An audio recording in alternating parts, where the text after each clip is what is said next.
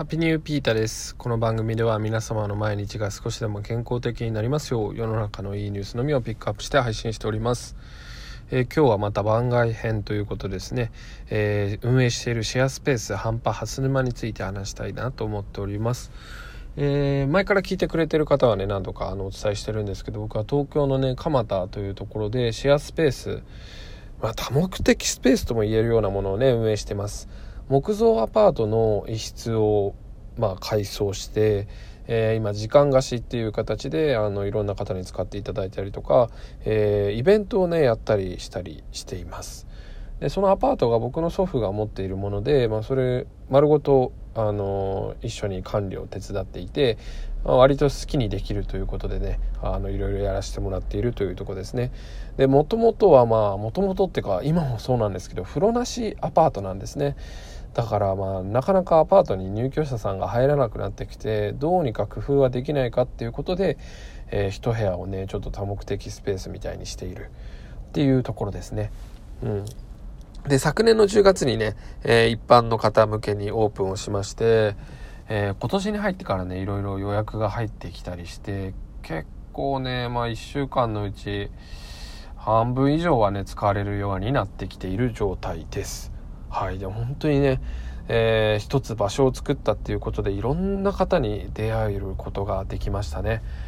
はいまあ、あの使ってくれる方ももちろんなんですけどその場所を作ったっていうことでね、えー、すごい興味を持ってくださってなんか見せてくださいみたいにね来てくれる方もいたりね。それでだんだんなんかね横のつながりみたいのができてきてそれがとっても嬉しく思っています。今日もねあの前そのスペースを見に来てくださってねすごい仲良くなっている仲良くさせていただいてるね作業療法士の方とね会ってたんですけどうんやっぱりその方もあの一つコミュニティ作りみたいのをしたいっていうことがあって結構話が合うところがあってねいろいろ話してる最中です。僕もただねそこをレンタルスペースとしてあの、まあ、場所貸しでやっていきたいっていうのはもともとなくてですね、まあ、コロナがなければあの何て言うのかなまだぼんやりしてるところがありますけど半端っていうコンセプトでやっているのでねあの、まあ、この現代社会に疲れた人たちが疲れ、えっと、あの、ちょっとでもね、あの、落ち着ける場所にして、したいなっていう思いがあってやっています。半端っていうのはね、あの、中途半端な半端なんですけど、まあ、どうしても僕がそうなんですけど、あの、完璧を求めるとかね、あの、自分を追い込みすぎてしまうことがあるので、半端でもいいじゃないかっていう思いで、半端っていう名前にしてますね。で割とそのコンセプトにね共感しているくださる方も多くてですねあの今のところ悪いアンケート結果とかは聞こえてこないですね。やっぱり木造アパートなのでまさに半端なところが多くてですね音が漏れたりとかまあ割とねあのうん外からの声も聞こえるし断熱性がなかったりとかね本当に半端な場所なんですけど、まあ、それを前提にあの温かく使ってくれる方がとっても多いですね。で今日話したかったのは昨日ね初めてイベントを、えー、外部の方を招いてやったんですね。それがとっても良かったのでまた今後もねやっていただきたいなってことを思っています。えー、昨日はねあの看護師の方をお呼びしてで結構美容とかにあの特化している看護師さんがいるので、えー、僕のおばあちゃんの友達をね呼んでですねそのハンドセラピー体験会ハンドセラピー体験会っていうのを、えー、開催しましてね。うんまああの本当にコロナもあるので1時間の短期間のイベントだったんですけど結構ねワイワイ楽しくイベントの開催ができましたね。で結構なかなかコロナもあって外に出ない方もいる中であの話すことができてよかったみたいなそれだけでもね本当にいい場所を作れたなってことを思いました、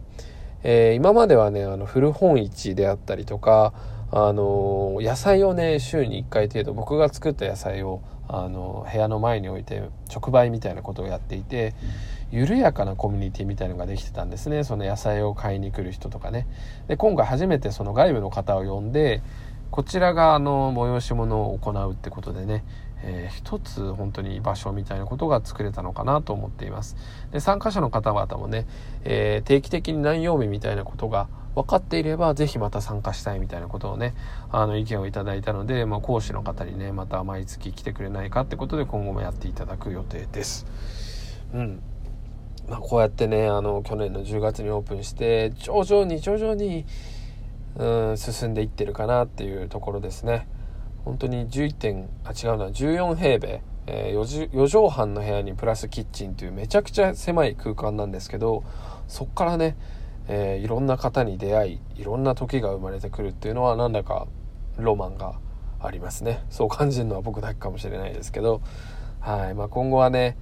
うんまあどんどん形とかねあの目標とか変わってっていいと思うんですけどその半端っていうね、えー、うん、中途半端でもいいよ。あの一生懸命やんなくてもいいよみたいな思いをねあの分かってくれる人が増えていってくれればとても嬉しいなと思っています。今日ねご利用いただいた方ともねお話をしてねそのコンセプトに共感をしていただいたようであのぜひ長く続いてほしいっていうね意見をいただいたのでねとっても嬉しかったですね。うん、やっぱり長く続けていくことが場所とかねお店はあの、まあ、大事というか何て言うのかな愛されていくものだと思うのでやっぱりねなんとか続けていきたいなって少なくとも10年はねあの建物の構造的にどんぐらい持つかっていうところがあるんですけど10年ぐらいは続けたいなと思っています。やっぱり居場所っていうのはねなくなってしまうととってもね悲しいものなんでね僕も馴染みの店とかがなくなってしまうとねとっても悲しかったです、まあ、でもそのオーナーとはね今でもつながってたりしますけどやっぱり場所っていうのは人と同じぐらい、えー、人からの思い入れがありますよね。だからこんだけね、小さな場でもね、あの、すごい思いを持って今後もやっていきたいなと思っております。ぜひリンクとかを貼っているので、東京都大田区近い方とかはね、ぜひ聞いてる方がいたら来ていただけると嬉しいです。あの、インスタグラムとかでは、あの、いろんな発信をしているので、見ていただけると嬉しいです。さらにね、えー、まあ、レンタルスペースやってる方多いと思うんですけど、僕は割とこのコンセプトを決めて、あの、イベントを自分でもやっているので、ちょっとね、ただの場所貸しとは違うので、えー、なんだろうな、参考にしてほしいってことはないですけど、